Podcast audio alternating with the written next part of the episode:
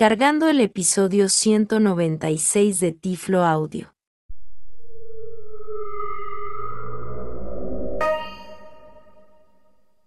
Bienvenidos al episodio 196 de Tiflo Audio Podcast. Reciban un tecnológico saludo de este su amigo José Manolo Álvarez. En este episodio les voy a estar presentando una conversación que tuve con Greg Shatten, un reconocido abogado especialista en accesibilidad digital en las Cortes de Nueva York.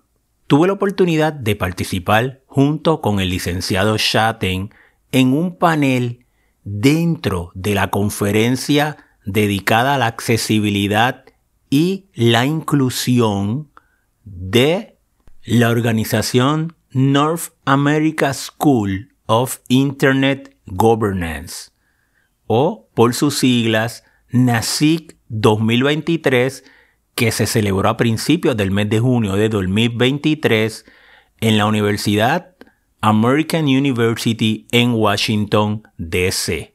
Me parece muy interesante e importante el que conozcamos ese aspecto legal del área de la accesibilidad digital, cómo los tribunales dictaminan precedentes que van a tener un impacto directo en la implementación de tener contenidos digitales más accesibles.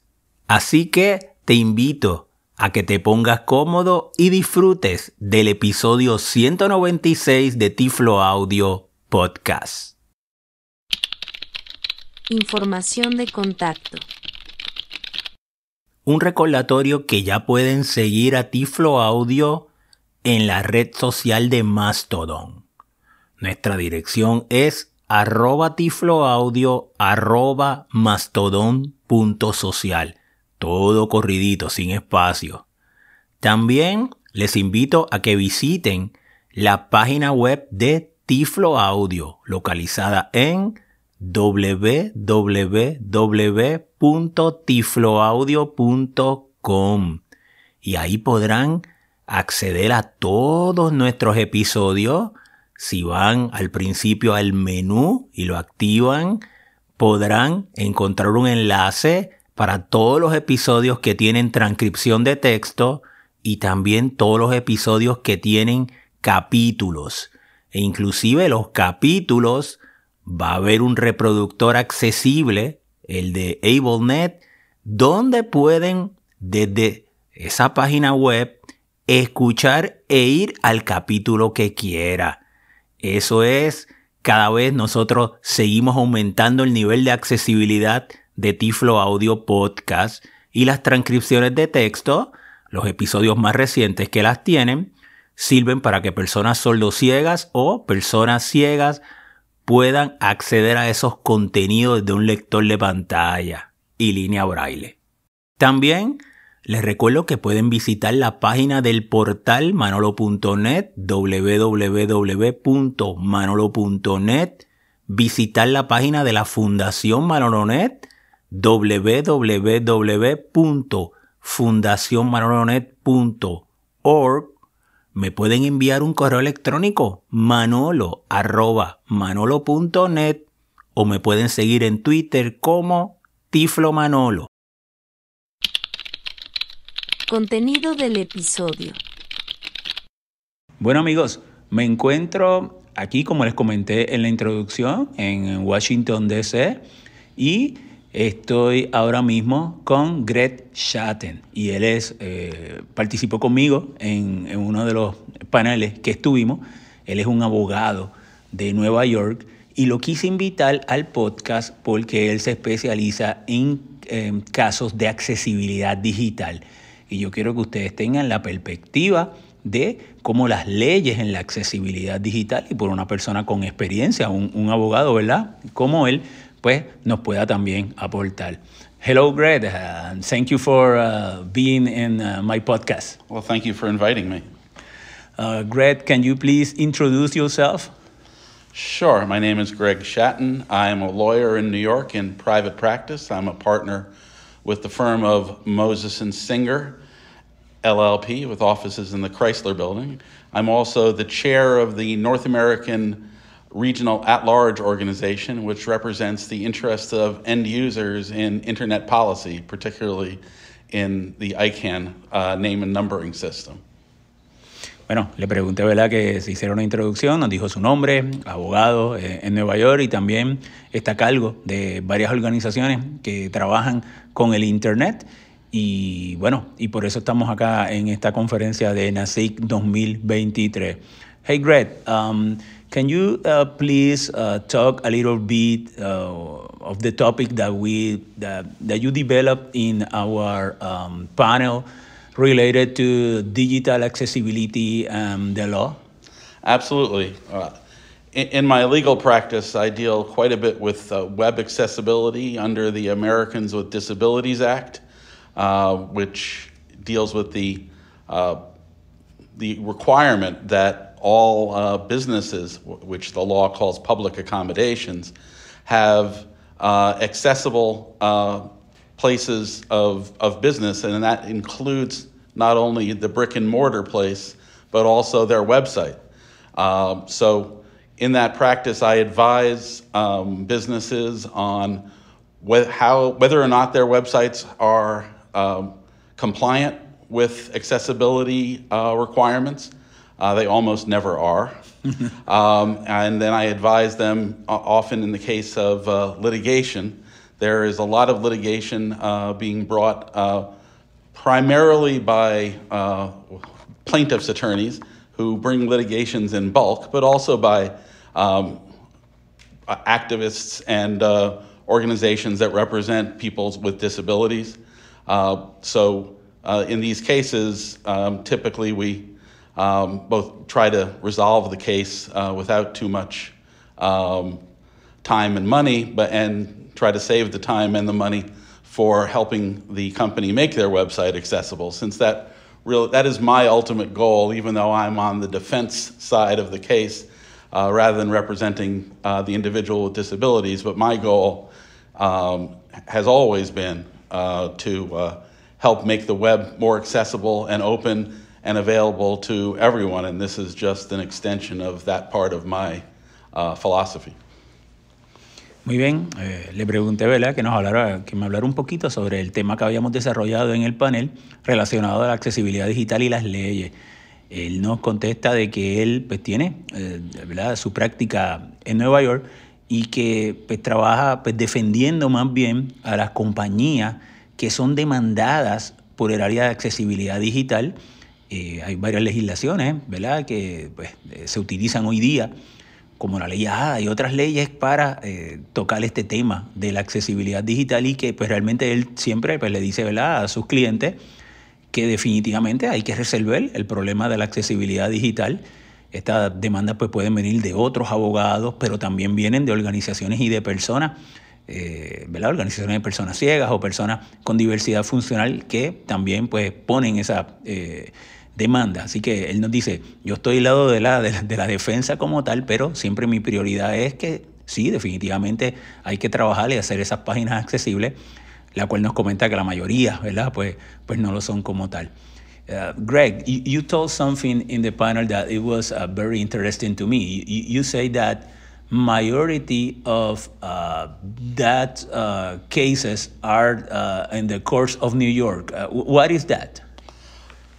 Uh, yes, that's true. Uh, in uh, 2022, there were uh, over 3,200 lawsuits brought uh, throughout the United States federal courts on web accessibility. Of those cases, over 2,500 were brought in the courts of the federal courts in New York, primarily the Southern District, which is in Manhattan. one of the reasons is because a lot of the law firms that are bringing these cases are located there, but um, not all.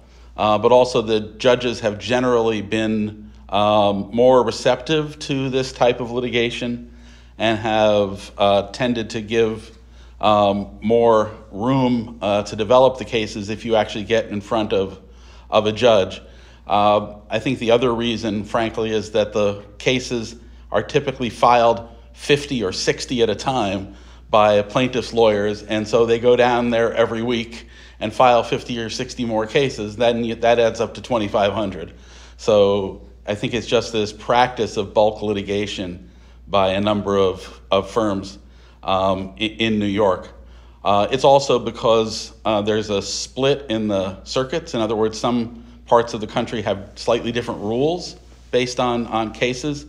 Uh, in some cases, uh, the uh, if there is only an online presence and no brick and mortar presence to a business, uh, though in some parts of the country they've held that those those cases are not uh, do not apply to the Americans with Disabilities Act. Um, so you'll want to stay away if you're a plaintiff. You're going to stay away from um, those uh, states uh, and, and, locations, and you're going to come to those that are that are friendly. The other friendly state is is Florida, uh, which gets uh, several hundred cases, and then California and Pennsylvania came uh, after that. Uh, one of the most prolific litigants, though, is located in Florida, although she has sued people in, in probably every part of the country. Uh, personally, over the last few years, she's brought over 600 lawsuits, um, almost all of them, if not all of them, relating to whether, not to whether the websites are accessible, but whether websites of hotels have information about whether the hotel itself is accessible or not, and whether they give that kind of information to third party sites like Booking or Expedia.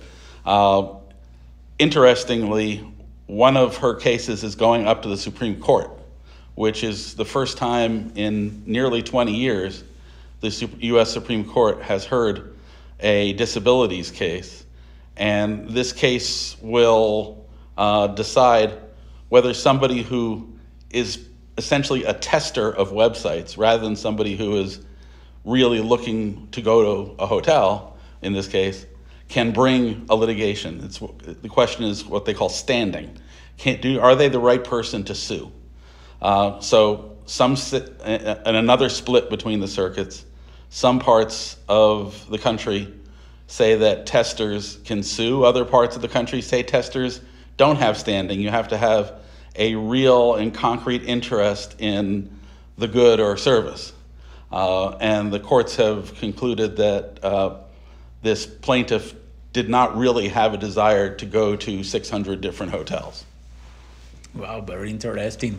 Le pregunto eh, a Greg, eh, durante el panel, él había mencionado que la mayoría de los casos de accesibilidad digital son puestos en las cortes de Nueva York. Eh, ¿Por qué era eso? Me parece interesante él contesta que unos 3.500, 3.600 casos de accesibilidad digital se llevan a las cortes en los Estados Unidos y que como 2.500 son en Nueva York. Y eso, bueno, pues primero porque eh, los jueces pues eh, están más receptivos, ¿verdad?, a, ver esos casos. También pues la cantidad, son tantos casos que se ponen al día que pues también eh, responden más rápido, ¿verdad?, a ese proceso como tal. Eh, hay otros estados, no mencionas como Florida, no mencionas California, Pensilvania, pero que definitivamente Nueva York ¿verdad? es el más que también ahí están las firmas de abogados, eh, donde es la base, donde ponen estas demandas, y nos habla sobre una abogada en, la Florida que ahora mismo eh, llevó un caso relacionado a los hoteles y la accesibilidad de hoteles y en este caso pues eh, cómo tú obtienes la información de los hoteles en las páginas web y va a ir al Tribunal Supremo de los Estados Unidos. Así que eh, vamos a estar esperando ¿verdad? el resultado de ese caso y esperemos ¿verdad? que sea favorable ¿verdad? para la accesibilidad digital. Uh, I want to ask you. actually, oh, yeah. before I, yeah, yeah. I just want to clarify and correct one thing I said. In, in the case we were just discussing, um, the district court, which is the trial court in Maine, which is where the case took place, they decided that the plaintiff did not have standing. And then the case was appealed to the circuit court. The circuit court reversed and said that the plaintiff did have standing. And then the hotel appealed to the Supreme Court. So that's the way the case is going up to the Supreme Court right now. Sí, bueno, él nos hace una aclaración, ¿verdad? Y es que en este caso en particular que estamos hablando, pues el caso se puso en un estado, en Maine, ¿right? Sí. En, en el estado de Maine, pero el, la, la, corte pues de, determinó de que ellos pues no, no, no, no podían tener esa jurisdicción y entonces llega al Tribunal Supremo pues por el mandato del tribunal de circuito que entonces pues lo lleva allá. You, you're complicating so, me, so, so bad to me explaining the Stenos law. this is a technology podcast, Greg. What, what are you doing simple. with me? The law is like a seamless web. I'm pretty nervous every time I'm, I'm near a, a lawyer. uh, okay, um, one, one more question, uh, Greg. Um, when a case of digital accessibility was to the court, and let's say uh, a judge uh, he, have to deal with that, the judges have some specializations in uh, technology or digital accessibility, or the judges accept different cases and then they resolve? The judges tend to have no prior experience or um, uh, abilities necessarily to, uh, to, to deal with this. They just take the cases as they come.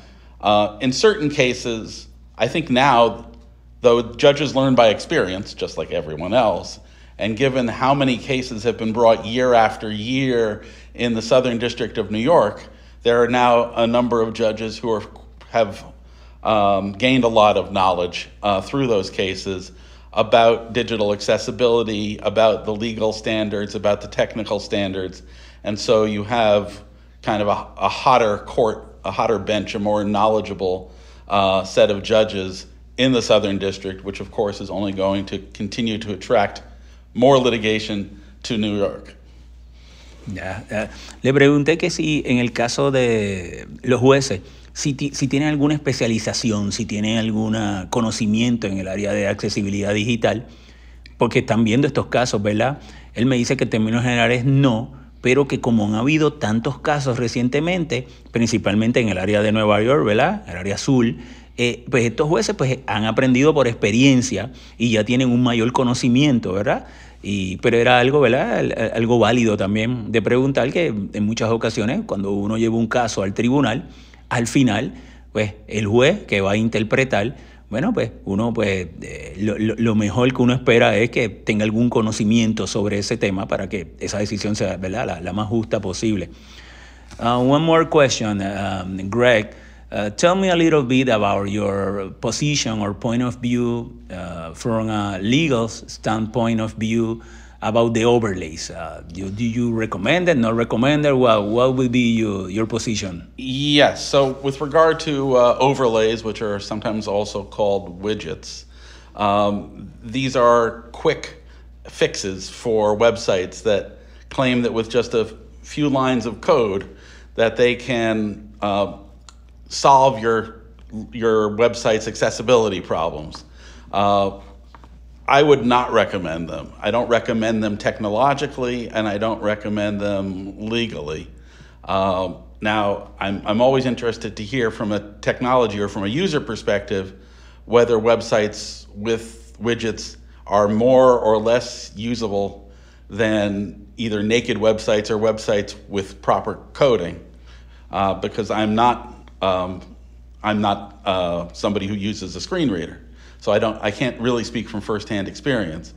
Uh, but I will say that over 200 of the lawsuits brought last year specifically said that the websites could not be navigated because they had widgets on them. And my understanding is that widgets often interfere with uh, screen readers in particular. Um, so I think they're, they're a quick fix. They might be better than nothing in the very short run until you can make some actual code fixes in your website. Uh, but the idea that you can substitute um, for uh, accessibility by design or even remediation by paying $49 a month for a widget, uh, it's too good to be true. And it is not true, in my understanding. Yeah, definitely. Le, le, pregunto que me dé su opinión sobre una perspectiva legal, ¿verdad? So, sobre los overlays, las superposiciones de accesibilidad, los widgets. Y bueno, él comenta pues que realmente él no los recomienda.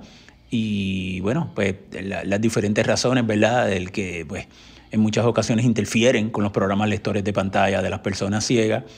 Él reconoce, ¿verdad? Y él le recomienda a sus clientes de que la accesibilidad tienen que hacer eh, con una revisión manual, o sea, no utilizar eh, pues el widget, que ya han habido sobre 200 casos en los tribunales de demandas de accesibilidad digital eh, a, sitios que tienen los widgets como tal. Y bueno, y, yo realmente pues estoy de acuerdo. um, I agree with you. Right now, in this moment, right now, the the widgets uh, can cause more problems. Uh, that, right now, the technology will keep advancing, especially AI. Mm-hmm. But right now, uh, I recommend that you do the, your web page uh, accessible from scratch and don't rely on, on widgets. Eh, y le digo, ¿verdad? Mi, mi posición que también eh, pienso igual, que no, no, recomiendo el uso, en estos momentos, no recomiendo ¿verdad? Eh, el uso de la, los widgets como tal. Um, I, I, will tell you what, what, what thing that uh, uh, I was, uh, was testing the AI and describing image. And um, the, the, latest AI available can describe image very detailed. Mm. I say, well, that, that's a very good case for the alt text, uh, since our million of, of images, and person does not know how to do it or does not have the, the, the time uh, to do it. Maybe that that's, uh, but th- but that's something that uh, for for a future uh, topic. But my, the the thing that I would like to tell you is that I put an image of uh, we have in our university uh, a program for adults that can get the, the, their BA.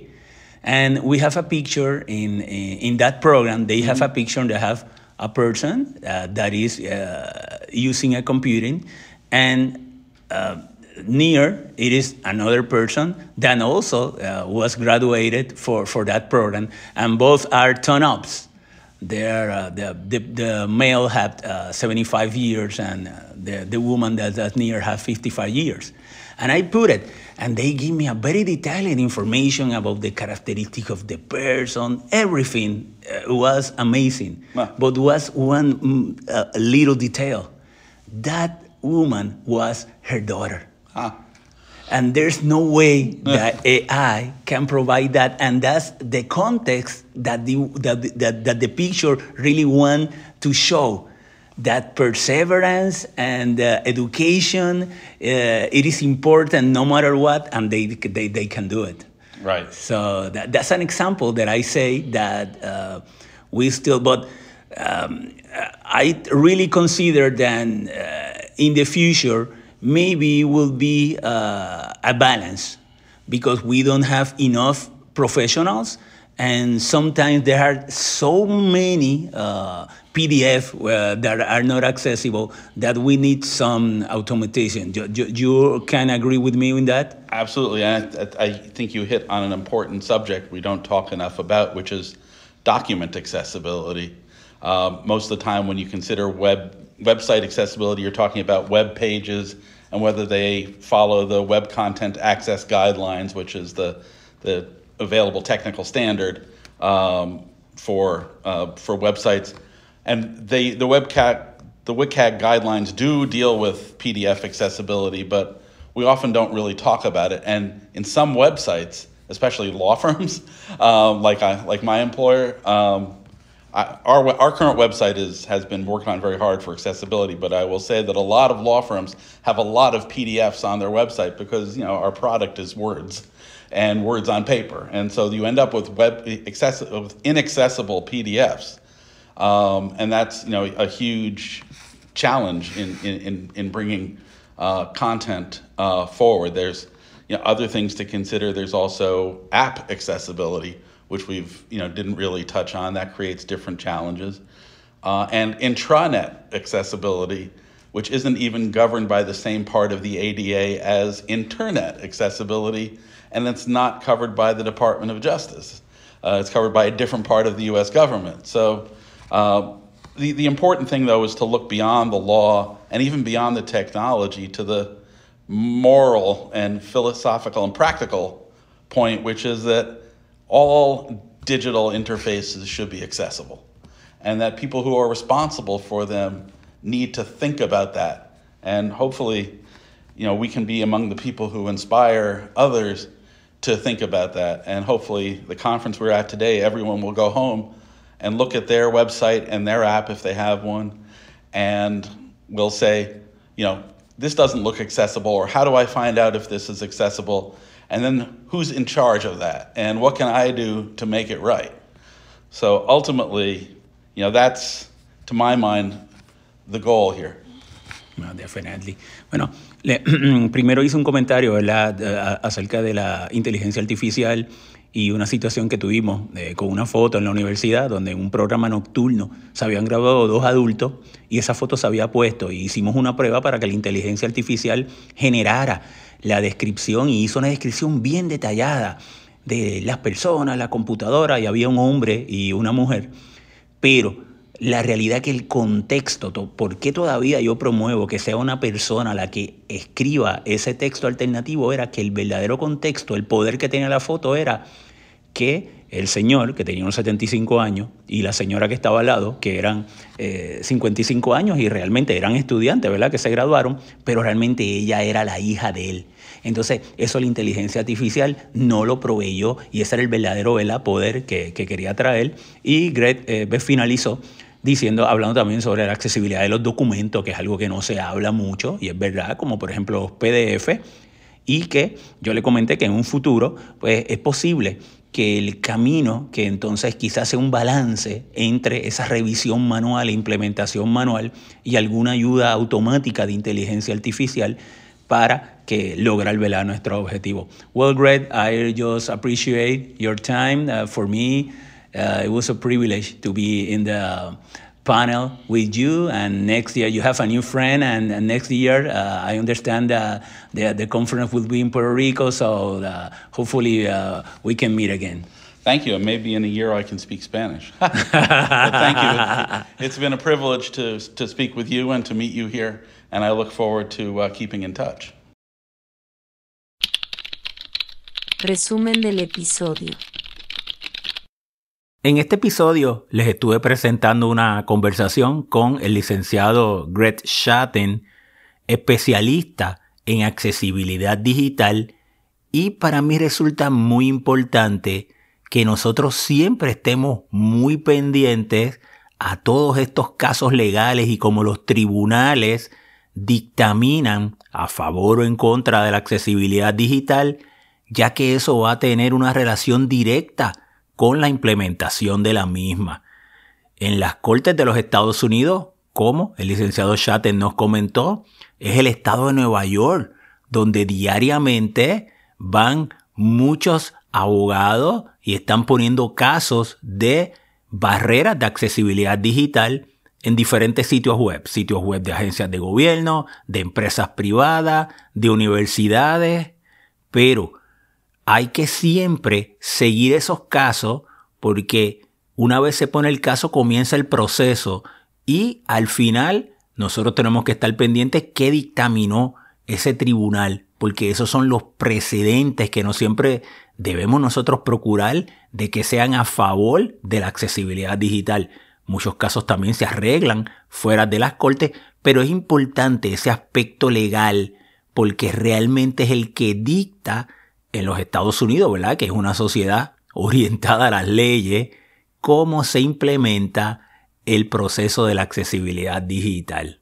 Así que espero que hayan disfrutado esta visión dentro de ese panel que tuve la oportunidad de participar. Yo en el panel aporté mis experiencias con, el conocimiento de, las pautas de la WCAG 2.1 y el aspecto de la usabilidad, cómo una persona ciega navega una página web y hay esa relación entre la guía de accesibilidad y la usabilidad, en mi caso de una persona ciega, utilizando un programa lector de pantalla y línea braille. Notas del episodio. En las notas del podcast les voy a dejar dos enlaces. Uno para la organización NASIC que es North America School of Internet Governance y otro enlace para NASIC 2023, que fue la conferencia de este año que fue dedicada a la accesibilidad y la inclusión y fue celebrada a principios del mes de junio en Washington, D.C. y ahí encontrarán los enlaces de las diferentes conferencias, incluyendo la que ofrecí, el panel donde participé junto con el licenciado Shatten relacionado al área de la accesibilidad digital, los aspectos legales de la misma y la usabilidad. Será entonces amigos hasta una próxima ocasión.